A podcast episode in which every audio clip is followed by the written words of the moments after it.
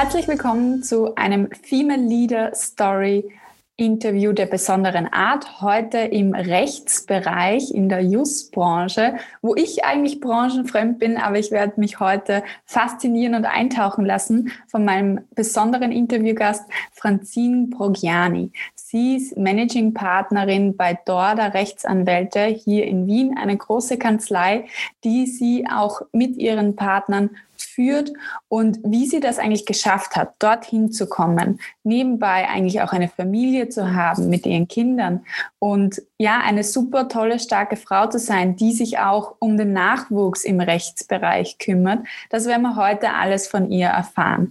Ich freue mich besonders, diesen Talk heute mit dir zu haben. Franzin, herzlich willkommen hier bei mir. Ja, danke für das für die Möglichkeit, ähm, das Interview mit dir zu machen. Und ich freue mich schon sehr. Danke. Danke dir. Starten wir gleich mal los. Ähm, du begeisterst dich ja auch für dieses Thema, Frauen zu fördern in der, in der Rechtsbranche und hast da die Initiative Women at Dorder auch mit initiiert. Kannst du mir ein bisschen etwas darüber erzählen? Was macht ihr da? Was ist der Hintergrund? Also eigentlich bin ich davon ähm, äh, motiviert oder begeistert, Frauen in allen Branchen äh, zu fördern. ich ich habe dort begonnen, wo es natürlich für mich am einfachsten ist, ja. in der Branche, wo ich bin. Ähm, ja, begonnen hat es eigentlich äh, damit äh, schon ein wenig, sage ich jetzt einmal, wie ich die Kinder bekommen habe und wie man das auch als Anwältin gestalten kann. Ähm, da war das aber eher nur äh, für mich oder ich habe es für mich durchgefochten, ist fast zu hart, sondern mir überlegt und, und dann auch intern verkauft. Und ich wollte dann als Partnerin die Möglichkeit, die ich mir geschaffen habe mit den Kindern, nämlich auch als äh, Anwältin und Partnerin nicht Vollzeit tätig zu sein, ähm, auch allen anderen Frauen und auch Männern ähm, zugutekommen lassen. Und so ist das eigentlich in, im ersten Schritt als, als ähm, Arbeitszeitflexibilisierungsmodell, sage ich jetzt einmal, mhm.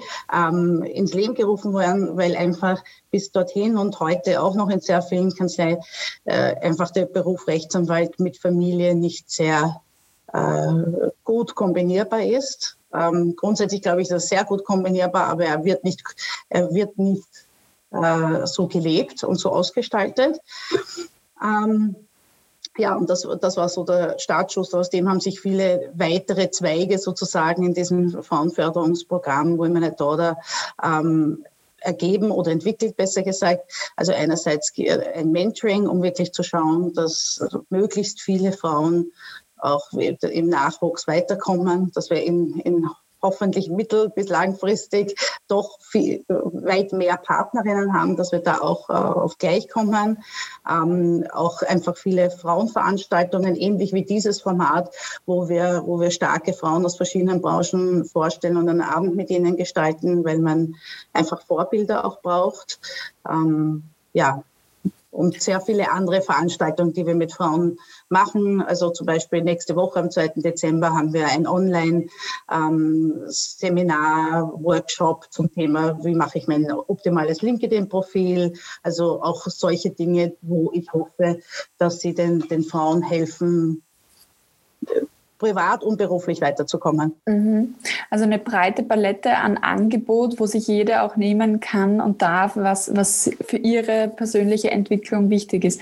Du hast auch genau. angesprochen, ähm, es, es ist eigentlich aus der eigenen Motivation ein bisschen heraus entstanden, weil du gesagt hast, okay, ich äh, habe jetzt Kinder und ich brauche jetzt flexiblere Arbeitszeiten. Warum ist das eigentlich nicht möglich in, im Rechtsberuf, obwohl es vom fachlichen her möglich wäre? Das heißt, da gibt es ja einfach einen kulturellen Punkt, der, der das Ganze bis dato vielleicht verhindert hat. Ähm, und es ist schön, dass das aufgeweicht wird, weil alles, was möglich ist, sollte man auch nutzen von, von dem her. Und ich denke, ähm, wir werden heute noch ganz tiefe Einblicke haben äh, in den Rechtsberuf und was ihn schön und besonders macht. Und das ist doch auch gut, wenn möglichst viele Leute zu so einem schönen Beruf auch Zugang haben. Sei es Männer oder Frauen, die einfach auch Wert darauf legen, andere Themen in ihr Leben zu holen. Da gibt es ja auch Beispiele bei euch in der, in der Kanzlei, ähm, ja, also wir haben das dann auch so gestaltet oder beschlossen, dass diese Arbeitszeitflexibilisierung, also dass ich meine Arbeitszeit reduzieren kann auf bis zu 50 Prozent und für wie immer lange ich möchte. Mhm. Ähm, da gibt es also keine zeitliche Begrenzung. Wow. Für alles offen steht. Ja. Ähm, wir wollten nicht, dass es ein Frauen- und Kinderthema ist, weil das zu eng gegriffen ist. Es gibt so viel anderes, äh, das im Leben passiert oder passieren kann, wo man vielleicht ja. auch Kraft und Energie braucht. Das kann sein, dass ich jemanden pflegen muss oder möchte. Ähm, das kann sein, dass ich ein zeitaufwendiges Hobby habe, äh, dem ich nachgehen möchte unbedingt. Es kann sein, dass ich Professor auf einer Uni auch noch nebenbei sein möchte. Also es soll schon den Leuten äh, bei uns ermöglichen, ihre Träume, die sie neben mhm. der Arbeit hier auch noch haben, die auch verwirklichen zu können, weil ich glaube fest daran, dass man ansonsten sehr festgefahren ist in einer Schiene, wenn man nur das hier macht und dass Dinge, die ich außerhalb mache, Kinder zu haben, ähm, einen Berg zu besteigen, äh, Freunde zu treffen, äh, mein Kulturinteresse auszuleben, was immer es auch ist, meine Reisetätigkeiten, mich natürlich als Mensch ähm, ähm, ähm, bereichern und dadurch natürlich mich auch zum besseren ähm, Anwalt machen. Mhm, ja, du sagst es. Also diese, diese Teile, wenn ich alle Teile von mir leben kann und meine Interessen, dann macht mich das ja auch besser in meinem Beruf insgesamt, weil ich ausgeglichen bin oder auch die Zeit habe, ähm, alles zu tun, was ich mir vornehme. Nicht so dieses gestresst sein. Vor allem eine, eine, ein guter Berater äh, ist ein, ja auch ein guter Stratege und das hat viel mit Lebenserfahrung zu tun. Mhm. Und ich werde nicht viel Lebenserfahrung sammeln, wenn ich in Mindestzeit studiere, in eine Kanzlei gehe und sonst nichts sehe aus meinem, außer meinem mhm. Beruf von innen. Ja, ähm, da gehört einfach mehr dazu. Und die Anwälte, äh, wo ich vielleicht mehr Einblick habe und die ich gut kenne, ähm, die haben alle auch starke Interessen nebenbei. Das ist spannend, was du sagst. Und ich glaube, das gilt für sehr viele Bereiche in der Karriere. Es, man, man, den Job oder, oder ähnliches kann man dann schon gut machen, wenn man von der Uni in, in den Job geht. Aber dieses Zwischenmenschliche, gerade was dann in, beim Kundenberatungsgespräch sehr, sehr wichtig ist. Das lernt man halt auch sehr viel außerhalb ähm, der Arbeit in einem Hobby, in einem Verein, wo ich mich stark betätige. Da kann man ganz viele Fähigkeiten ausbilden, oder die das, man wieder verwenden kann. Ja, oder das, was ganz unbeliebt geworden ist heutzutage, wenn man auch Sommerjobs macht und so. Ja, sicher. Sommerjobs sind super wichtig. Also das, das erste eigene Geld zu verdienen, ist, finde ich, eine sehr ähm, ja. Einprägsames Erlebnis. Sehr einprägsames Erlebnis und ich denke da jetzt gerade an die junge Stiefschwester von meinem Verlobten, die hat jetzt erst kürzlich ihr erstes Praktikum gemacht in der Gastro und es war ja. schrecklich für sie. Aber sie hat es durchgezogen und seitdem hat sie viel mehr Respekt für uns alle, die Geld verdienen müssen. Ja. Also ich habe ich hab wahnsinnig viel kellneriert, äh, während des Studiums vor allem. Und das ist zum Beispiel, man muss lernen, mit Leuten umzugehen, auszukommen. Mhm. Das Trinkgeld hängt davon ab, dass die, also man lernt wirklich den Umgang mit allen Menschen in so einem, in so einem Job. Ähm, und nicht nur hat man Respekt dann vor, vor diesem Job und ist vielleicht zu Kellnern netter nachher, ja. ähm, sondern es hilft einem wirklich dann, finde ich, am weiteren Lebensweg, ähm, einfach, äh, dass man mal geübt hat, mit Leuten umzugehen, mit ganz vielen verschiedenen Menschen. Ja. Und nicht also, nur mit der Gruppe, mit der ich mich immer umgebe, ja. weil da ist es natürlich nicht schwer. Ja, Kundenservice prägt da in jedem Bereich. Also immer dann, wenn man sehr viele Kunden hat und die ja. glücklich machen möchte oder muss, ja. ähm, ist es auf jeden Fall gut. Wir haben noch eine Frage aus dem Publikum, die möchte ich gleich aufgreifen. Ähm, wenn ich das richtig verstehe, muss man das heißt, man muss gar keinen Grund angeben, warum man die Arbeitszeit bei euch reduzieren möchte. Das ist nicht Nein. Nein. Also man tut üblicherweise einfach aber nicht, weil man muss, ja, sondern ähm, natürlich, wenn man sagt, ich möchte jetzt meine Arbeitszeit reduzieren, man, gibt man meistens einen Grund an, so dass es für die anderen verständlich ist, was in seinem Leben jetzt los ist, dass man ja. das macht. Ist es, weil, wenn man ein Kind bekommt oder ist es, weil, wie beim Fall von einem Kollegen, wo der Vater sehr schwer krank ist, er wollte, er wollte halt ein bisschen mehr für ihn da sein. Man erzählt es man erzählt es, weil man äh, ja auch Verständnis will von dem anderen, aber es ist kein Muss. Ja, für die persönliche Beziehung grundsätzlich ja. im, im Team. Jetzt ähm, gehen wir mal ein bisschen äh, äh, zu dir und deiner Karriere, weil die ist ja super spannend und ähm, sie hat nicht in Österreich mal so begonnen, dein Leben. Äh, nämlich du kommst eigentlich von ganz, ganz weit weg. Ähm, ein Land, was sehr häufig mit Österreich verwechselt wird, würde ich mal sagen, international. Woher kommst du denn, Franzin? So, ja, ich bin in Sydney, Australien geboren und auch ähm, aufgewachsen, bis ich 15 war. Also heißt, ich habe auch einen Großteil meiner Schulzeit auch noch in Australien verbracht und bin dann nach, äh, mit 15 nach Österreich gekommen, habe die Oberstufe hier absolviert ähm, und auch dann hier maturiert. Bin dann wieder zurück nach Australien gegangen, weil meine Eltern leben nach wie vor dort mhm. ähm, und, und habe dann ein Jahr in Australien äh, gearbeitet. Das, was man heutzutage ein Gap Year nennen würde, habe ich eingelegt. Und weil ich mir gar nicht sicher war, ob ich überhaupt studieren will. Und da habe ich mir das Jahr genommen mit Arbeit und um mir verschiedene Dinge anzuschauen. War auch in einem großen, war im Familienunternehmen, war im äh, großen Konzern, wo ich verschiedene Abteilungen durchlaufen bin. Und da waren alle so begeistert vom Studium und haben äh, so begeistert äh, von ihrem Studium erzählt, ähm, dass ich gesagt habe, okay, gut, das offenbar zahlt sich aus, das muss man machen.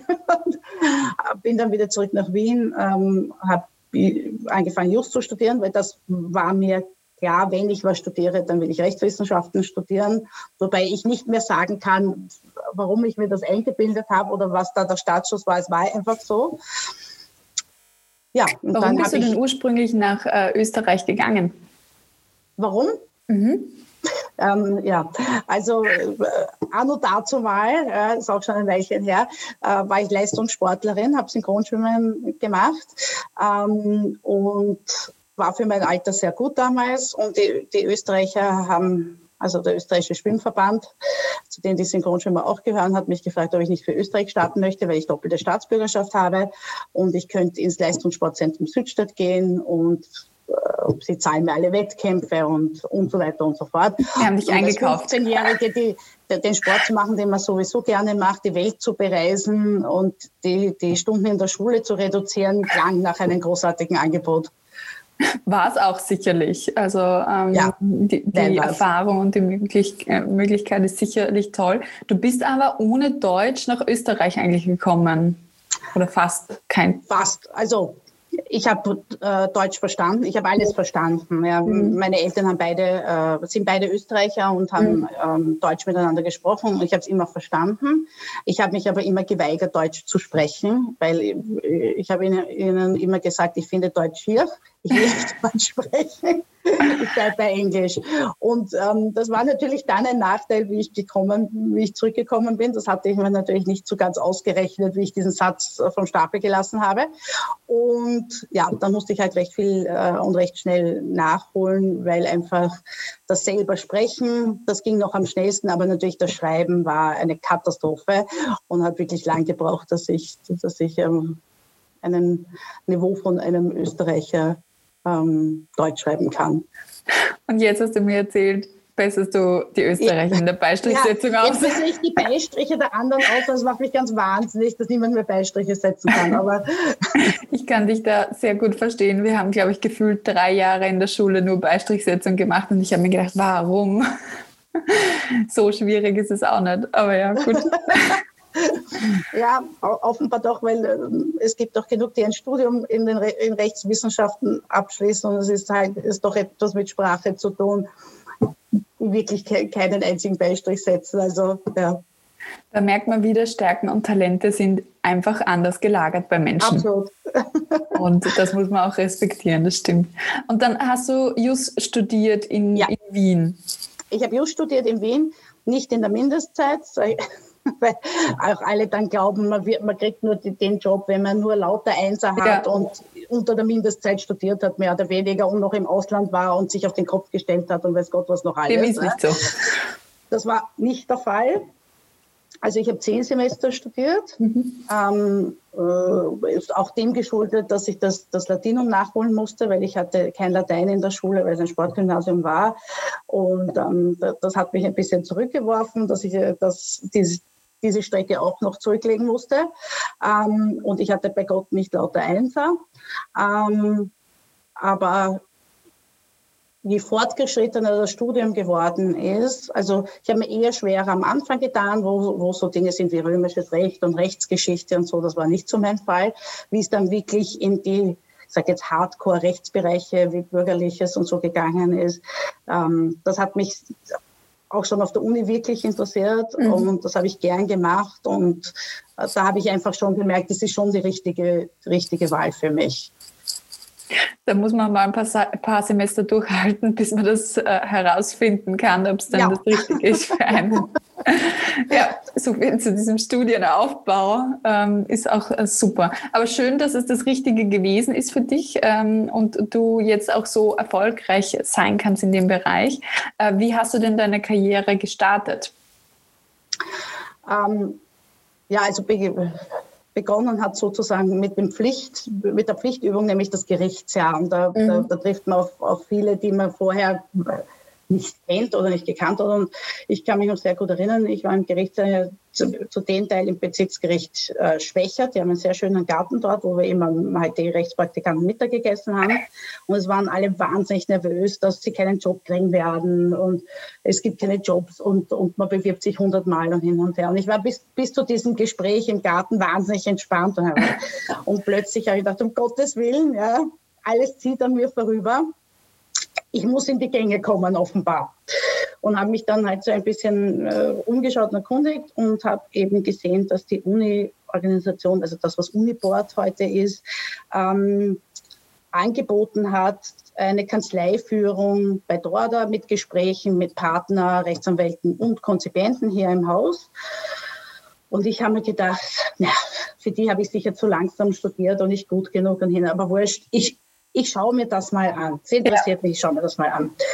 Und ähm, es ist lustig, weil der, der, Partner, der damals gesprochen hat, der Thomas Angermeier, der mich dann noch angestellt hat, ist halt heute nach wie vor Partner. Also der hat mich damals noch als Rechtspraktikant eingestellt und jetzt ist er Mitpartner von mir. Also so schnell kann es dann gehen. So schnell kann es gehen, ja. Und ähm, noch ein, eben noch ein paar andere haben gesprochen und von, von meinem Gefühl her halt damals, mir hat das einfach gut gefallen. Mir haben die Menschen gut gefallen. Ich habe ein gutes Bauchgefühl gehabt. Mhm. Ähm, es war mir einfach sympathisch und ich weiß nicht, was mich geritten hat. Warum. Ich hatte jedenfalls Bewerbungsunterlagen mit. Offenbar wollte ich jedenfalls vorbereitet sein. Und am Ende dieses äh, Abends ähm, war dann so eine Frage, hat der Thomas Angermeier gesagt, okay, Fragerunde, ähm, möchte jemand noch was wissen? Und ich habe aufgezeichnet und gesagt, ja, wo kann ich mich bewerben? er war total erstaunt, weil damit hat er jetzt nicht unmittelbar gerechnet, ja, dass das jemand fragt. Er gesagt, naja, eigentlich bei mir. Und ich habe meine ähm, Unterlagen abgegeben bei ihm. Mhm. Und ein Monat später oder ein paar Wochen später hat er mich angerufen und hat mich zum Gespräch gebeten und ja, hat mich gefragt, ob ich nicht schon neben dem Gerichtsjahr bei, bei Dorda beginnen möchte. Also mutig sein hat sich ausgezahlt. Ja, da, ja, also ich habe nicht gewartet, dass ich gefragt wurde oder Dings, sondern ich habe mir gedacht, ich mache, ich mache einen Schritt nach vorne, wenn es mir gefällt, probieren, geht über studieren. Mhm. Und das ist wirklich äh, aufgegangen. Das war mir dann selbst ein wenig unheimlich und zu schnell und habe deshalb ähm, auch noch ein paar andere Bewerbungsgespräche gemacht, einfach um sicher zu sein, weil oft ist es ja so, auch so beim Einkaufen, äh, wenn man das Erstbeste nimmt oder das Erste nimmt, denke ich, vielleicht gibt es da noch was Besseres und ich habe es aber, ich habe hab noch nicht ja. geschaut. Ähm, ja, also habe noch zwei, drei Bewerbungsgespräche gemacht und war mir aber dann sicher, dass die Kanzlei für mich passt. Also ich hatte ein, einfach ein gutes Gefühl dabei und das hat sich bewahrheitet bis heute. Mhm. Also dieses gute Gefühl, was du ansprichst, ist, glaube ich, auch ganz wichtig und da darf man auch ruhig im Bewerbungsprozess drauf hören. Also selbst wenn ein Angebot besser ist als das andere jetzt objektiv gesehen, aber ich habe bei einem Arbeitgeber so ein viel besseres Gefühl, dass ich da reinpasse von den Werten und wie es gelebt wird, ist es oft die bessere Wahl, weil das andere stresst mich dann zu sehr oder ich kann auch dann ja. gar nicht so viel leisten, also, wie ich das könnte. Ich habe null nach Geld entschieden. Also es war weil es ist alles in einer Bandbreite, sage mhm. ich jetzt einmal. Also 200, 300 Euro rauf runter. Ja. Ähm, für mich war wirklich wesentlich, dass ich das Gefühl habe, dass das menschlich für mich passt und dass ich dort als Mensch hineinpasse. Ja. Weil ich musste dort, weil man bringt, verbringt am meisten Zeit mehr oder weniger in der Arbeit, äh, gerade in einer Arbeit, so wie wir sie haben, ähm, weil das schon kein 9-to-5-Job ist. Und da muss es auch passen, weil sonst, ist der, sonst hält man das nicht durch und will es auch gar nicht durchhalten. Ja. Und Geld alleine wird einen da dann auch nicht motivieren. Mhm, mhm. Du hast vorher auch etwas Wesentliches angesprochen, dass du gesagt hast, ähm, ich habe mich einfach gemeldet und habe nicht gewartet, bis man auf mich zukommt. Und das ist ja auch etwas, was du auch sagst, dass man als Frau nicht denken darf, die werden schon sehen, was ich gut kann, sondern man muss sich immer wieder aktiv melden ähm, ja. mit seinen Zielen und wo man eben hin möchte. Und wenn du sagst, ja, ich möchte diesen Job, dann meldest du dich für diesen Job und, und, und fragst danach und wartest nicht, äh, bis deine Bewerbung dann irgendwann angeschaut wird und ja. du dann vielleicht unter zehn anderen zum Gespräch eingeladen wirst. Ja, aber das ist, glaube ich, als Frau ganz allgemein eine gute Leitlinie, dass man nicht warten sollte, bis man gesehen wird. Man sollte nicht warten, bis man gehört wird. Man muss ähm, seine eigene Stimme finden und seinen eigenen Weg gehen und auf sich aufmerksam machen. Mhm. Es ist keine Böswilligkeit der Männer, sage ich jetzt einmal, aber wenn man nicht sich selbst ins Spiel bringt, das ist immer ein Teil auch Selbstvermarktung dabei. Karriere ist auch ein gutes Stück Selbstvermarktung, ähm, nämlich intern, dass die Leute einen sehen, wissen, wofür man steht, ja. was man kann. Ja. Und wenn ich das nicht öffentlich mache, wenn ich das nicht kommuniziere, dann weiß es halt keiner. Und dann kann, kommt auch, nie, auch niemand auf mich zu. Und je mehr ich das mache, ja, in einer angemessenen Art und Weise natürlich. Ja. Ja. Es gibt auch den Oversell. Ähm, dann werden Leute anfangen, tatsächlich auf mich zuzukommen, wenn sie wissen, wofür ich stehe. Aber dort muss ich erst mal hin. Und äh, mir war es auch relativ früh klar, ich möchte ja Anwalt werden, ich möchte ja Partner werden. Und ich habe das auch so kommuniziert. Mhm. Das hat natürlich die Gefahr, und ich glaube, deswegen machen es auch einige nicht, dass man daran scheitert, nämlich öffentlich dann. Weil wenn ich es laut ausgesprochen habe und nicht schaffe, dann ist das Scheitern natürlich äh, nicht nur bei mir empfunden, sondern es kriegen alle mit. Ähm, mhm. Aber ja, das Glück gehört dem Mutigen, sage ich immer. Es ist auch so, dass sich ähm, andere dann dazu bereit erklären, einem beim Ziel zu helfen, wenn man absolut. weiß, wo du hin möchtest. Und ich ja, glaube, das ist absolut. die Magie darin.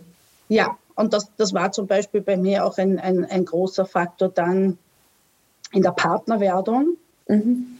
ähm, weil äh, ein Partner äh, auf mich zugekommen ist, äh, der gesagt hat, naja, es war zwischen beiden Kindern, ähm, möchtest du nicht eigentlich Partner werden? Und ich habe gesagt, ja, ich möchte schon Partner werden. Das habe ich immer gesagt und kommuniziert. Ähm, aber ich bin lang genug jetzt da.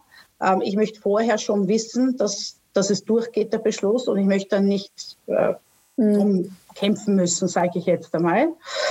Ähm, und er hat damals gesagt, okay, gut, das übernehme ich für dich. Ich wow. gehe zu jedem Partner und spreche mit dem und schaue, ob es irgendwelche Bedenken gibt mhm. und mache ein bisschen das Vermarkten für dich. Ja. Weil da war eben mein erster Sohn recht klein und das war für mich einfach in, in, der Phase schwierig, das auch noch irgendwie unter den Hut zu bringen. Und dann ist er irgendwann mal nach ein paar Wochen zurückgegangen. Also ich habe mit allen gesprochen und alle sind dafür. Du brauchst nur den Antrag stellen. Mhm. Also da gibt's da gibt von immer wieder dann Leute, die einen dann auch helfen, wenn man eben kommuniziert hat, was man überhaupt will. Ja, das ist so ein klassischer Supporter, den du da einfach in der Organisation hast. Also man unterscheidet ja auch zwischen Mentoren und Supportern. Und Supporter sind diejenigen, die auch äh, Werbung dann für einen machen und sagen, schau, die Francine, die hat's drauf, die sollte Partnerin werden. Hast du was dagegen oder bist du dafür? Ähm, und da auch äh, für einen sprechen, Fürsprecher kann man auch auf ja. Deutsch natürlich sagen. Da ist immer ganz oft die Frage von, von anderen Frauen auch, wie holt man sich so jemanden ins Boot, ja? Ähm, wie hast es du geschafft, auch für dich Fürsprecher zu, zu entwickeln? Das kann ich, weil ich mit anderen ausgeprägte zwischenmenschliche Beziehungen pflege. Ja, also das klingt nicht blöd, aber ich spreche einfach wahnsinnig viel mit, mit, den, mit den Leuten, mit meinen Mitpartnern. Ähm, es gehen, da gehen vielleicht wahnsinnig viele Stunden am Tag, im Monat drauf, aber ich weiß dadurch einfach viel über sie und was bewegt sie derzeit und was ist ihnen wichtig und welche Entscheidungen die anstehen, wie stehen sie zu gewissen Dingen. Ne? Und äh, das hilft mir auch, wenn ich eine Entscheidung intern durchbringen will, zu wissen, wer von denen wäre auf meiner Seite tendenziell ja. und die dann auch korrekt anzusprechen und zu wissen, wer ist eher dagegen und wen muss ich erst überzeugen mit Argumenten und wie kann ich den überzeugen. Der eine ist eher analytisch, der andere ist eher emotional zugänglich, sodass ich das abstecken kann. Mhm. Das ist so ganz interessant. Man hat in der Karriere verschiedene Aufgabenfelder, in denen man gut sein muss. Ganz am Anfang ist natürlich die fachliche Qualifikation eines der wichtigsten Elemente bis zum Mittelmanagement. Und ab dem Mittelmanagement bis zum Topmanagement und Executive Management geht es dann mehr in diese zwischenmenschliche Ebene, wo du gerade gemeint hast, okay, einerseits muss ich natürlich Mitarbeiter führen, das ist sehr viel Zwischenmenschliches und andererseits muss ich für meine Sache auch im Unternehmen Beziehungen knüpfen, schauen, wie kann ich Entscheidungen vorab schon diskutieren, bevor es überhaupt dazu kommt, weil nachher ist zu spät. Ja. Weil wenn du mal eine Entscheidung versucht hast durchzubringen, äh, das kennen wir aus dem Parlament, wenn das schon zum 50. Mal dort aufliegt, dann interessiert es keinen mehr. Das heißt, es muss äh, dann sitzen, schon wenn es dann also zur Absprache kommt. Sei es im Aufsichtsrat oder sei es bei uns internen Partnermeetings, Entscheidungen werden eigentlich schon davor getroffen. Mhm. Das Gremium dort da wird das noch einmal präsentiert und äh, wenn man wenn es etwas sehr strittig ist, dann diskutiert man vielleicht noch einmal. Aber im Großen und Ganzen Entscheidungen, die nicht schon im Vorfeld fast schon feststehen, passieren dann nicht mehr. Mhm. Ja, das ist super spannend. Das ist wirklich super spannend. Jetzt bist du aber ja nicht gleich von der Konzipientin zur Partnerin Nein. geworden, sondern hast auch Zwischenstationen gehabt. Ähm, du hast mir auch von einem spannenden Projekt erzählt, das du direkt als junge Rechtsanwältin auch durchgeführt hast.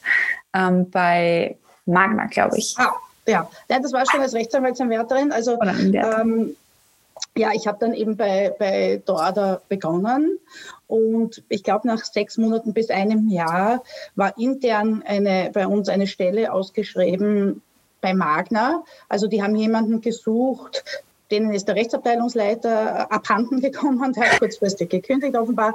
Und äh, so schnell haben sie keinen gefunden, ähm, den sie als Nachfolger haben wollten. Und sie haben uns damals gebeten, uns als Kanzlei, ob vielleicht äh, ein Konzipient von uns, das zwischenzeitlich für sechs Monate übernehmen könnte.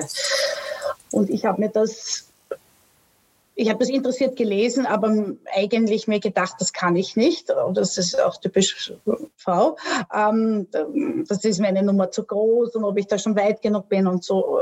Ähm, ähm, ja, also da, da, da, war ich mir sehr unsicher, ähm, bis mir eine Anwältin mit der ich heute noch befreundet bin, äh, gesteckt hat, dass sie gesagt hat, nein, und äh, eigentlich haben sie total dich im Auge, weil du kannst perfekt Englisch und das ist super wichtig dort und bla bla bla. Und ich habe mir gedacht, gut, also mhm. wenn ich offenbar jemand bin, den sie sich überlegt haben, dann bewerbe ich mich dafür und bin auch tatsächlich dann genommen worden und war dann sechs Monate bei Magna in Oberwaltersdorf in Niederösterreich, in der äh, Konzern, damals Konzernzentrale. Ähm, und das war, war sehr, sehr spannend, weil ich halt auch dadurch die, die andere Seite kennengelernt andere Seite im Sinne von der Mandantenseite. Ja. Wie funktioniert das dort? Wie werden dort Entscheidungen getroffen? Was ist Ihnen wichtig? Und ich glaube, das hat mir auch sehr geholfen, äh, im, im weiteren Berufsweg einfach ähm, den Mandanten zu verstehen und die Dienstleistung zu verstehen und was sie sich von einem Anwalt erwarten. Ähm, ja, das hat geholfen. Das, das ist aber super Zeit. aufregend, glaube ich, gewesen, nach so kurzer Zeit auch ähm, in, in der Firma so eine Verantwortungsstelle dann auch wieder zu übernehmen. Ja. Ähm, ich glaube, du hast mir gesagt, du warst 25 oder 26 Jahre alt, als du das gemacht hast. Und ja ähm, im, im Zweigespräch hast du auch äh, gemeint, weil ich äh, gesagt habe, naja, da hast du dann eine ganze Rechtsabteilung aufgebaut oder geleitet und so, nein, eigentlich habe ich mal die, die Füße stillgehalten und geschaut, dass alles läuft. Aber ja. das reicht auch manchmal, ja. Ja, also ja, also man hat versucht, ich habe versucht, dass die Dinge weiterlaufen so gut wie möglich. Ich habe von vielen Dingen überhaupt keine Ahnung gehabt. Also ich kann mich erinnern, einer der einer der Aufgaben damals waren, die haben wahnsinnig viele Grundstücke dort in der Umgebung gehabt und da sollten irgendwelche Grundstücke zusammengelegt werden im Grundbuch. Ja. Mhm. Und damals hat es noch kein elektronisches Grundbuch gegeben, also man musste schön einen Grundbuchsantrag schreiben und mit dem Plan und hin und her. Und ich habe mich halt, ich habe es versucht, aber ich habe mich überhaupt nicht ausgekannt. Und habe das einmal eingebracht und dann der Grundbuchsrechtspfleger von dem BG, wo auch immer das war, ähm, hat mich dann angerufen und gesagt, also das, das, das geht so alles nicht. Das, das, das, müssen wir anders machen. Kommen Sie mal vorbei. Und dann bin ich vorbei und nehmen Sie das, das und das mit. Und dann bin ich vorbeigekommen und ähm, der hat mir das genau erklärt, wie ich das machen muss und Stund, äh, mhm. stundenlang gestanden, so muss man das machen, so muss man das machen. Aber das sind auch, das sind ja alles zwischenmenschliche Beziehungen. Ja, ich ja. habe den nicht gekannt, aber ich glaube, ich war einfach, ich habe versucht, nett zu sein. Ich habe ihm, ich habe ihm, er wusste es viel besser als ich. Ja, und ähm, er hat mir dann wirklich geholfen, das durchzubringen, weil sonst hätte ich ein Problem gehabt und hätte zurückgehen müssen und sagen, ich kann, ich kann das leider nicht, was kein so guter Auftritt gewesen wäre. Mhm, mhm. Also ähm, es zieht sich immer wieder durch, dass diese zwischenmenschliche Stärke dich sehr weit gebracht hat. Also schon alleine, dass du dich dort beworben hast, was dir eine Anwältin gesagt hat, mit der du befreundet warst, ähm, oder auch dieser Bezirksgerichtsbeamte, ähm, der dir dann geholfen hat, das ja. zu lernen und durchzubringen. Und ich glaube, das ist eine ganz wichtige Botschaft, dass natürlich dieses fachliche Wissen super wichtig ist, aber man muss nicht alles sofort können, man darf auch fragen. Und Absolut mir ist es als junge Führungskraft auch immer so gegangen. Also ich habe äh, in, in, in, einem Filialbetrieb gearbeitet, wo ich Filialen ausgebaut habe, von Gewerke über Gewerke. Und als 23-Jährige hast du keine Ahnung, wie du ein Haus baust sozusagen. Ja. Das heißt, ich habe da auch ganze Zeit mich dumm gestellt und habe gesagt, erklären Sie mir das bitte. Ich weiß es nicht, aber erklären Sie mir, damit ich nachher die Entscheidung treffen kann. Und ja. äh, so geht es da halt manchmal. Und es ist keine Schande zu fragen. Nein, im Gegenteil. Ähm, es ist oft eine große Stärke. Ähm, mein damaliger Chef, ähm, der Stefan Günther, ein toller Anwalt, ähm, der war großartig zum Beispiel ja, in großen Besprechungen, lauter Männer am Tisch, ja, und die haben über irgendwas gesprochen. Und dann war oft er derjenige, der gesagt hat, so, ich, hab, ich verstehe nicht, hm. worüber er spricht. Was heißt das eigentlich konkret? Oder äh, ja, was bedeutet das oder wie rechnet man das? Äh? Ja. Und oft kommt man dann drauf, dass es keiner weiß und dass ja. alle nur reden. Ja? Und dass es eine Riesenstärke ist und alle erleichtert sind, dass einer sich traut zu sagen, ich verstehe eigentlich nicht, worum es geht. Mhm. Mhm. Weil irrsinnig, äh, viel öfter als man glaubt, weiß es keiner besser und alle reden nur darüber. Ja, das stimmt. Und es ist wirklich eine, äh, finde ich, eine große Stärke, dazu stehen zu können und zu sagen, ja, ich weiß das halt nicht, bitte erklär es mir. Ja, definitiv. So wichtig, äh, wichtiger Punkt und das nimmt auch diesen, diesen Druck einfach von einem selber, dass man alles wissen äh, muss und möchte. Ähm, jetzt, jetzt schätze ich dich und ähm, korrigiere mich, wenn, wenn ich falsch liege, als sehr extrovertierte Person ein, wie du sprichst ja. und wie du auf Menschen zugehst. Ähm, Jetzt hast du auch in deiner Laufbahn als Managing Partnerin sicherlich auch schon Anwältinnen gesehen, die mehr introvertiert sind und trotzdem gut Karriere machen. Also gerade wenn dieses, ähm, wie soll man sagen, sehr leicht auf Menschen zugehen vielleicht nicht so einfach ist, was, was machen die da, um voranzukommen? Als Tipp vielleicht auch für. Ja, also es kommt immer darauf an, wo du hin willst. Äh, man muss ganz ehrlich sagen, wenn man, und das gilt für Männer und für Frauen, Mhm. Äh, wenn man ein ganz vorderster Front sozusagen sein, sein will, also wenn man der CEO von, von einem DAX 500 Unternehmen sein möchte, um dieses extreme Beispiel zu sein, wird man wahrscheinlich nicht intro, gänzlich introvertiert sein, weil es sehr schwierig ist, dorthin zu kommen, ohne eine gute Portion Selbstvermarktung auch eben. Und da ist ein, ein Stück weit natürlich auch mhm. extrovertiert sein dabei.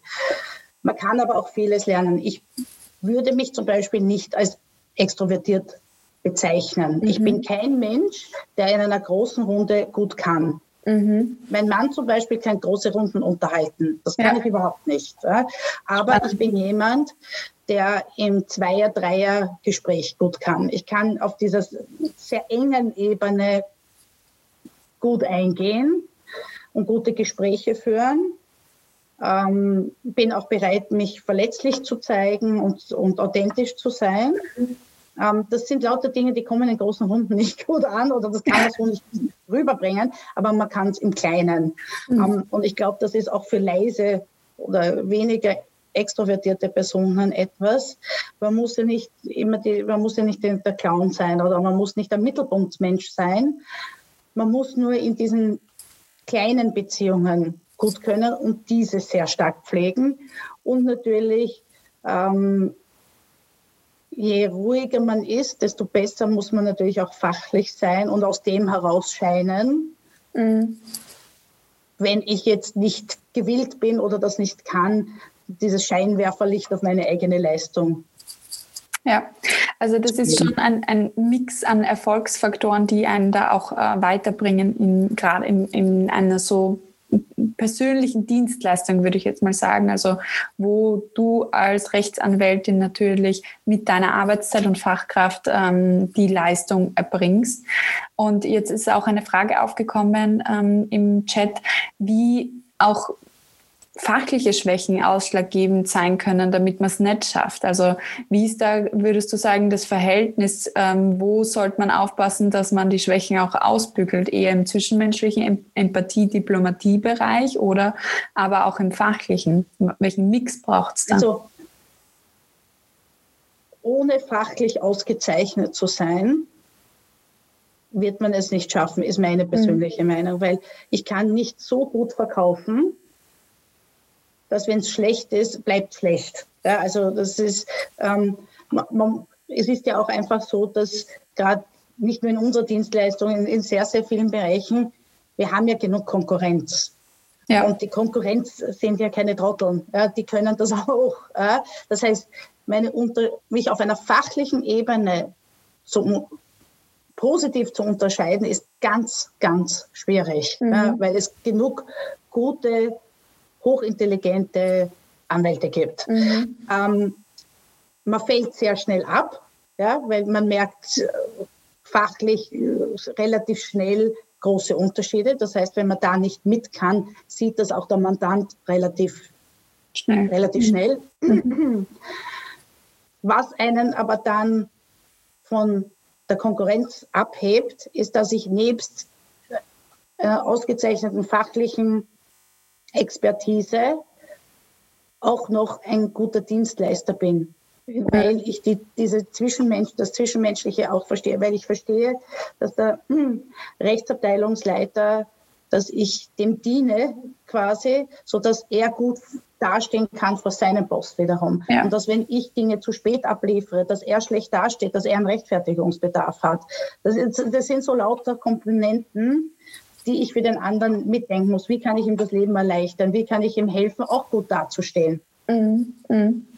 Also, also ich glaube, das Zwischenmenschliche lässt das Fachliche scheinen. Ja. Aber das Fachliche muss da sein, weil sonst das Fachliche muss in einem Job wie unserem da sein, weil das fällt halt sehr schnell auf, wenn man da nicht mit kann. Mhm, definitiv. Jetzt hast du beides äh, super toll vereinen können in dir und deiner Persönlichkeit. Deswegen bist du ja auch so weit gekommen. Ähm, gehen wir noch mal vielleicht zurück auf dieses Thema. Wie hast du es dorthin geschafft? Vor allem, du hast angesprochen, ich bin dann gefragt worden zwischen meinen zwei Kindern eigentlich, äh, ob ich ja. Managing Partnerin werden möchte. Und also da noch nicht Managing Partnerin, aber Partnerin einmal. Oder Partnerin werden äh, wolltest. Ähm, wie, wie war das? Wie ist es dir da persönlich gegangen, auch mit dieser Challenge, voll für die Familie auch da zu sein und dann auch ähm, in der Arbeit voll zu leisten? Ja, ich meine, das ist das, was mich vielleicht auch, also ich wollte immer Partnerin werden und das, wie so vieles im Leben gibt es für Kinder, Karriere, ähm, wenn man das macht, ja keinen richtigen Zeitpunkt. Also die Kinder werden jetzt nie reinpassen perfekt in den Plan. Ja, also ja. so funktioniert es ja nicht. Ich glaube, das kann man sich abschminken. Das kann man sich total abschminken. Das heißt, man kann nur schauen, wie man mit der Situation umgeht, wenn man sie dann hat. Ja. Ähm, und wie gesagt, es war zwischen den zwei Kindern. Der erste war, war noch sehr klein, also ein, zwei Jahre alt. Ähm, und ich war mir dann auch, will ich das jetzt wirklich, diesen, weil natürlich äh, Partner sein ähm, ist viel Gestaltungsspielraum, ist mhm. viel Entscheidungsmacht, ist aber auch viel Verantwortung. Äh, also es kommt ja, das ist ja immer äh, die Kehrseite, wenn man so will, äh, davon. Und es hat nicht perfekt gepasst zu dem Zeitpunkt oder mhm. vielleicht gar nicht, könnte man sagen. Und ich habe mir gedacht, aber wer weiß, wann die Chance sich wieder auftut. Jetzt springst halt hinein und das wird schon werden. Ja, wer weiß, wann es uns wiederkommt. So ist es. Und so ist es mir dann auch gegangen, äh, wie Sie mich gefragt haben, ob ich, ob ich in einen Aufsichtsrat will. Ähm, ja, habe ich mich kurz gefragt, traue ich mir das eigentlich zu? Und dann habe ich mir gedacht, ich springe rein, Augen zu und durch, das wird schon. Ähm, das war, wie Sie mich gefragt haben, ob ich Managing Partnerin werden will. Das war auch die Idee eines Partners quasi. Ja. Und erst dann habe ich mir eigentlich über, davor, habe ich mir schon gedacht, irgendwann in Zukunft möchte ich das gerne machen, aber es ist viel schneller gekommen, als ich es mhm. mir überlegt hätte. Ähm, und dann habe ich mir gedacht, auch, wer weiß, wann die, die Horde an Männern wieder dazu bereit ist, eine, eine Frau in ihrer Mitte zu akzeptieren. Also gut, springen wir rein, Augen zu und durch. Ähm, es lässt sich alles dann irgendwie machen. Hm. Du hast da halt dann schon sehr eine Vorbildrolle, ähm, eine Pionierrolle auch übernommen bei dir im Unternehmen und sicherlich auch in der Branche, ähm, indem du auch gesagt hast, ja, ich, ich schaffe diese Rolle auch mit 50 Prozent auch auszufüllen. Ja, also ich war ähm, war immer der Überzeugung, dass man den Beruf als Rechtsanwalt nicht also man muss ja dazu sagen, Vollzeit als Rechtsanwalt in einer Großkanzlei ist ja, wie gesagt, kein 9-to-5-Job. Mhm. Ja, das ist ein 9-to-9-Job oder ein 9-to-10-Job. Ja. Ähm, und mein Mann ist auch Anwalt, äh, muss man auch sagen. Ähm, hätten wir beide voll arbeiten wollen, ähm, hätt, hätten wir unsere Kinder am Wochenende gesehen. Mhm. Das, das war etwas für mich, das wollte ich nicht. Ich wollte äh, schon noch teilhaben am Leben meiner Kinder. Ich wusste, ich will nicht Vollzeit zu Hause bleiben. Das war auch nicht mein Lebensweg. Ich wollte wirklich beides haben. Und ich war da auch ein bisschen bockig, weil ich gefunden habe, warum kann ich das nicht haben? Jeder Mann kann es haben, mein Mann kann es haben. Warum soll ich das nicht haben können? Ja, es gibt Abstriche, die man machen muss, das ist schon klar, aber eigentlich möchte ich das auch. Und wenn ich es nicht probiert habe und nicht versucht habe, dann werfe ich mir das vielleicht auch vor, irgendwann ja. mal. Und äh, das war für mich dann der Startschuss zu sagen, okay, ich, ich gehe mal mit einem Vorschlag hinein. Wie ich gewusst habe, eben, dass ich mit dem ersten Kind schwanger bin, bin ich zum damaligen Substitutengeschäftsführer, also die, die für die Rechtsanwälte bei uns zuständig sind, gegangen mit einem Konzept, wo ich gesagt habe, ich bleibe A, ich bin schwanger, B, ich bleibe, möchte ein Jahr zu Hause bleiben, ich möchte zurückkommen am so und so vielten, ich möchte 50 Prozent machen, das ist für mich nach diesen Parametern, so würde ich verdienen, das würde ich machen. Und er hat sich das damals angeschaut, man hat gesagt, ja, du hast alles schon aufgeschrieben, du hast dir alles schon überlegt. Ich habe keine Fragen, passt, wir sehen uns dann, also jetzt sehen wir uns noch und dann sehen wir uns in einem Jahr. Und ja, passt für mich. Ja. Und das, das ist so überhaupt keine Diskussion. Ja. Mhm. Aber einfach, weil ich mir das wirklich gut überlegt habe, Nummer eins. Und zwei, weil ich das, glaube ich, auch mit sehr viel Überzeugung gebracht habe, dass ich das so will. Und mir, dass mir auch zutraue, das so zu machen. Und was mir auch immer bewusst war, ist, dass ich das wirklich gut machen muss. Weil wenn ich das verbocke, kriegt niemand nach mir. Ja. Das ist immer das Los des Ersten. Das ist ja bei den Geschwistern nichts anderes. Wenn man da was verbockt, können es die anderen auch nicht mehr machen. Und das ist halt dann, äh, das wäre sehr bitter gewesen. Ne? Also die, die Verantwortung habe ich dann schon sehr stark gespürt und auch übernommen. das so zu machen, dass es für die anderen Partner gut ist, funktioniert, auch die, die skeptisch sind und, und dadurch es allen anderen in weiterer Folge ermöglichen. Mhm. Also das ist eine da ist jetzt ganz viel äh, Wertvolles dabei, was du gesagt hast. Also einerseits diese, dieser Moment, wenn du weißt, dass du schwanger bist und ähm, dann das mit deiner Arbeit besprechen musst, mit deiner Firma besprechen musst, dass du da einen konkreten Plan auch für dich selber hast. Wie möchte ich es denn machen? Also dieses Zielbild, was ist für mich ideal einmal? Das ist für jeden auch was anderes. Aber das Absolut. konkret festzulegen und dann mit Überzeugung zu vertreten, da kenne ich fast keine Firma, die dann sich bockig stellt, sondern ganz im Gegenteil, wenn man selber davon überzeugt ist, dass man es machen kann, dann hat man auch grundsätzlich dieses Vertrauen auch vom Arbeitgeber und dann ist es was ganz anderes. Ich kann beim Tag so und so mit dir wieder rechnen, ich plane dich ein ähm, und du bist dann wieder da für, ja. für die Firma, für unsere Kunden. Ja. Und, und das ist auch immer ein Tipp, ähm, der sehr wertvoll ist, glaube ich, für alle, die bald oder in dieser Situation sind, wo sie sagen, okay, ich plane äh, meine Familie so gut wie es halt geht ähm, und bereite mich auf, auf so etwas vor. Und, und, man sollte jedenfalls, auch es klingt selbstverständlich, passiert aber viel zu wenig oft, man sollte tatsächlich mit dem Partner sprechen, wie mhm. der sich das vorstellt. Ja, ähm, viele sind dann überrascht, wie konservativ zum Beispiel ihre Partner plötzlich sind, wenn ja. es um Dinge wie Kindererziehung geht und, und wie, wie viel zu Hause sein eigentlich genug ist. Also das sind schon Gespräche, die man im Vorfeld führen sollte, ähm, weil das sonst ein irres Streitpotenzial hat. Und äh, dann kriegt man es überhaupt nicht mehr auf die Reihe natürlich. Mhm. Also sehr frühzeitig dieses Thema ansprechen. Wie stellst du dir denn eigentlich vor, dass, dass du Kinder erziehst oder wie, ja. wie ähm, sehr möchte man da dabei sein? Und ich finde es halt einfach sehr bemerkenswert, wenn Partner sagen, ja, wir teilen uns das wirklich zu 50 Prozent. Du bringst äh, den Kleinen in den Kindergarten, ich hole den vom Kindergarten und ähm, auch äh, andere Themen werden einfach zu 50 Prozent einfach aufgeteilt. Ähm, dann hast du noch gesagt vorher, diese Verantwortung, die du schon auch übernommen hast und, und gesagt hast, okay, ich muss das jetzt gut machen, weil sonst ist es für alle anderen Menschen, nicht nur Frauen, sondern auch Männer nachher nicht mehr möglich, ähm, diese 50 Prozent zum Beispiel zu bekommen.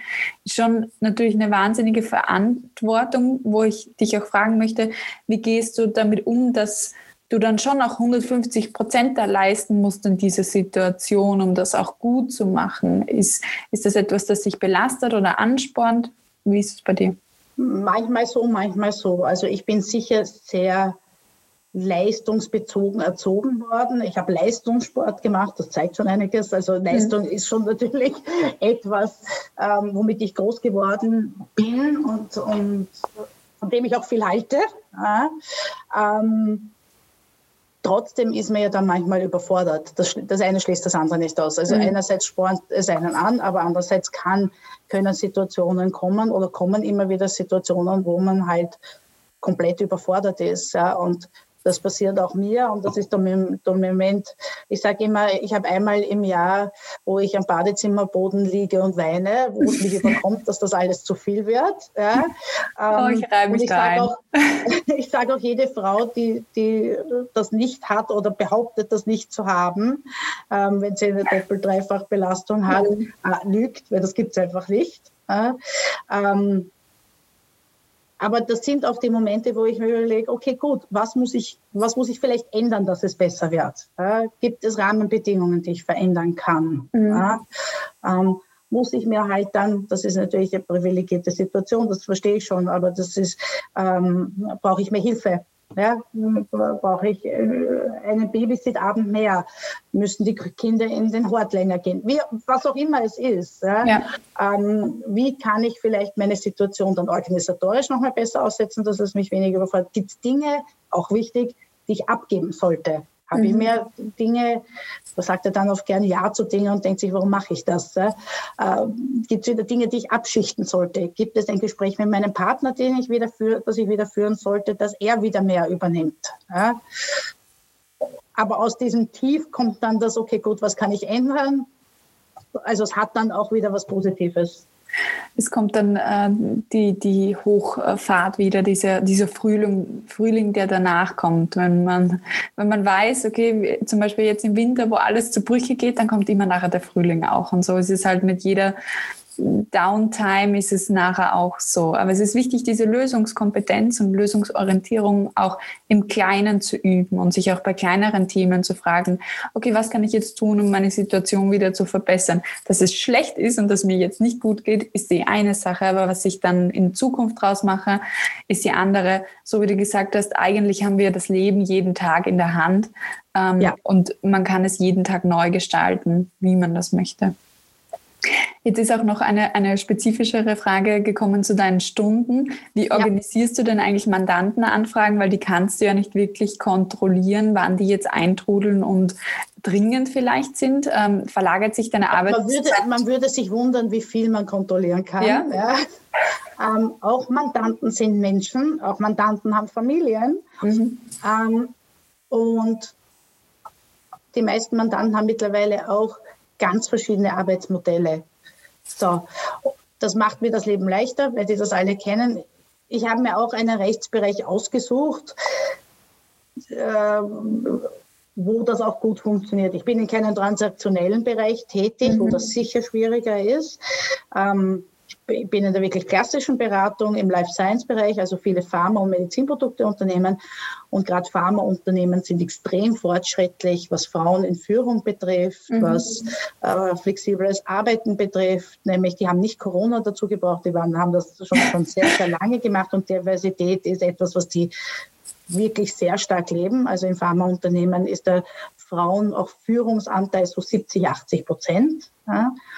Ähm, das heißt, die haben schon einmal Verständnis. Denen sage ich ganz einfach, ich gehe um vier nach Hause und dann bin ich für meine Kinder da.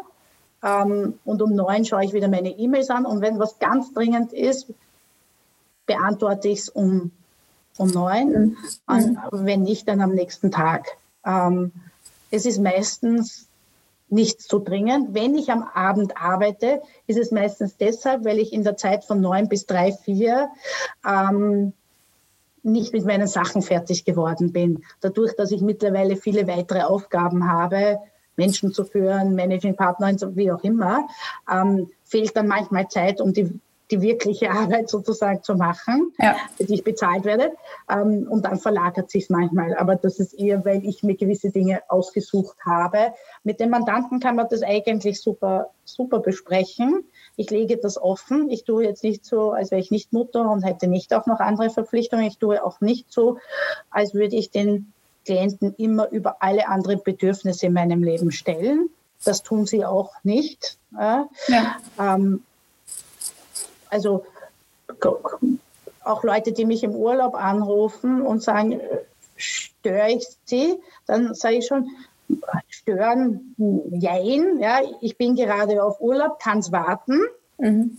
oder ist es dringend? Ja, mhm. Ich frage die Leute schon. Ja, und wenn die Leute sagen, es ist etwas dringend, was heißt dringend? Dringend ist ja auch so ein Wort. Ja. Für mich ist dringend, es muss morgen sein. Oft, wenn ich einen Mandanten frage, okay, gut, was bedeutet dringend, sagt er, nein, ich brauche es nächste Woche. Das ist nicht dringend. Es ist sehr unterschiedlich, was das bedeutet. Ja. Also ich versuche das auch zu hinterfragen, gut einzuteilen, manchmal auch zu sagen, bis morgen gibt es nichts, aber Sie können es übermorgen haben und so das besser einzuteilen, um eben Corona hat das ein bisschen für mich zum Schlechten verändert. Dadurch, dass es sehr viel Homeschooling gibt, haben sich meine Arbeitsstunden doch in die Nacht verschoben. Mhm. Aber ich freue mich schon darauf, wenn das nicht mehr der Fall sein wird. Ja, und ich definitiv. arbeite nie am Wochenende, also so gut wie nie.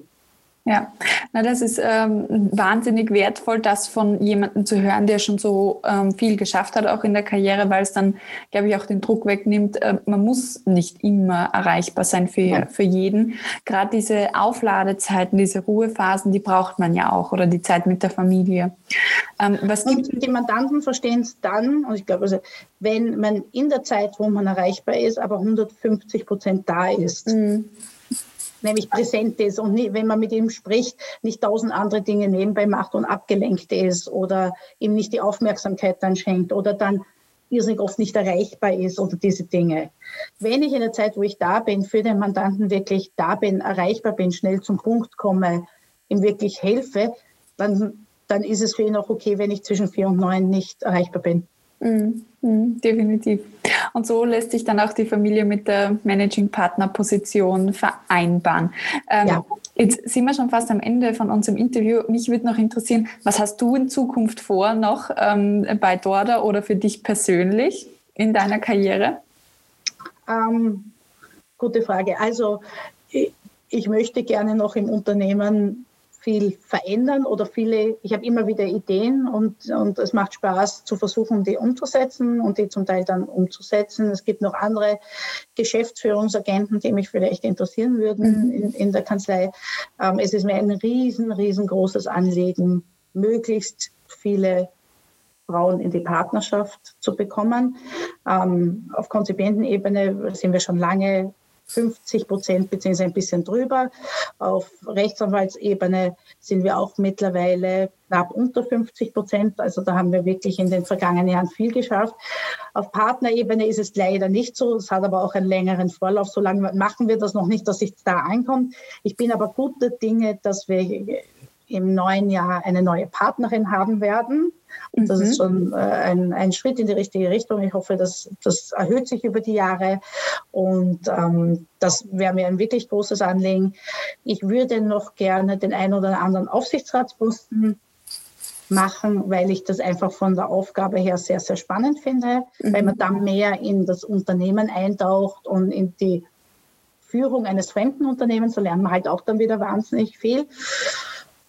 Und mein, äh, ich wollte immer auch etwas machen, wenn ich ein bisschen mehr Zeit habe, wann immer das ist, äh, wenn die Kinder ein bisschen größer sind, was Karitatives. Ähm, also ich habe mal äh, was gelesen über ein Austral aus der australischen Zeitung, das mhm. waren auch Frauen, die haben eine karitative Organisation gegründet, wo Kinder in karitativen Organisationen mithelfen können. Mhm. Weil die meisten Angebote, um in diesem Bereich mitzuhelfen, mitzutun, sind an Erwachsene gerichtet. Ja. Und Kinder haben kaum die Möglichkeit, obwohl sie das ja eigentlich intrinsisch viel mehr in sich haben als Erwachsene, da aushelfen zu können. Und die haben was gegründet, wo Kinder auch anderen Kindern und so weiter helfen können. Und sowas würde, mir, würde ich auch sehr, sehr gerne machen.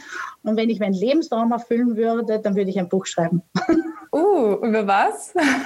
Also weiß ich nicht, aber die, Vor die Vorstellung, so John Grisham-mäßig was schreiben zu können, ein Buch schreiben zu können, das würde mir schon extrem gut gefallen. Sehr spannend, ja. Vielleicht ergibt sich dann irgendwann zwischen äh, Kanzlei, Aufsichtsrats und Familienagenten ähm, dann irgendwann einmal ein Buch zu schreiben. Also genau. Themen wird es bestimmt genug ge äh, geben, Franzin. Lebenserfahrung gibt es auch schon genug, ähm, dass du da was verarbeiten kannst, glaube ich. Gib uns noch oder allen auch, die zuhören und nachher auch sich den Podcast anhören, einen abschließenden Tipp. Was würdest du sagen, was sollte man tun in der Karriere, um voranzukommen? Was ist dein Geheimrezept? Äh, gut organisiert sein, gut strukturiert sein, ähm, viel Mut haben, sich Dinge zutrauen und für mich der wichtigste Gedanke, von dem ich immer getragen bin, du hast es vorher kurz erwähnt, aber das ist wirklich für mich ganz zentral ist, ich versuche jeden Tag aufzustehen und mir zu denken, heute ist ein neuer Tag, heute kann ich alles verändern. Ich bin, ich vermeide so, so Sätze wie, ich muss heute arbeiten, ich mhm. muss, ich muss nicht. Das ist meine Entscheidung, dass ich das mache. Ja. In Österreich bin ich mit der Ausbildung wirklich in der wahnsinnig glücklichen Lage, tatsächlich alles neu entscheiden zu können, jeden Tag. Mhm. Und das empfinde ich als riesengroßes Geschenk, weil ich dann nicht gezwungen bin, mich zu verbeugen und zu verbiegen, sondern meinen Weg zu gehen. Und wenn er dann nicht, wenn das nicht passt, wenn das nicht mehr funktionieren sollte, dann gibt es immer noch einen anderen Weg. Dann mache ich halt was anderes. Ja. Das ist so stärkend, wenn man das weiß, dass man nicht gefangen ist, sondern ja, genau. sich Lebensumstände selber schaffen kann Und ja, nicht von heute auf morgen alles umzuwerfen, aber für Schritt für Schritt kannst du dir alles bauen, was du, was ja. du möchtest und deinen Weg gehen. Und ich glaube, das ist ein wunderschöner Abschied, äh, Abschiedssatz von dir, Franzin. Ich bedanke mich sehr für das inspirierende Interview, für die offene Art und Weise, wie du über alles heute gesprochen hast, äh, wie viel Druck du auch anderen, glaube ich, heute genommen hast, über, dadurch, dass du deinen Weg offengelegt hast und äh, ja, gezeigt hast, wie es funktionieren kann und wo es auch noch weiterhin geht. Also ich werde es ganz gespannt verfolgen, Franzin. Irgendwann kaufe ich dann sicherlich dein Buch, wenn du es herausgebracht hast. Oder wir hören von deiner karitativen Einrichtung oder von dir in weiteren Aufsichtsratsposten und, und, und. Freue mich da. Dankeschön für das Interview. Danke dir. Sharing is Caring. Kennst du jemanden, der diese Karrierestory unbedingt hören muss? Dann teile jetzt gleich den Female Leader Stories Podcast mit ihr oder ihm.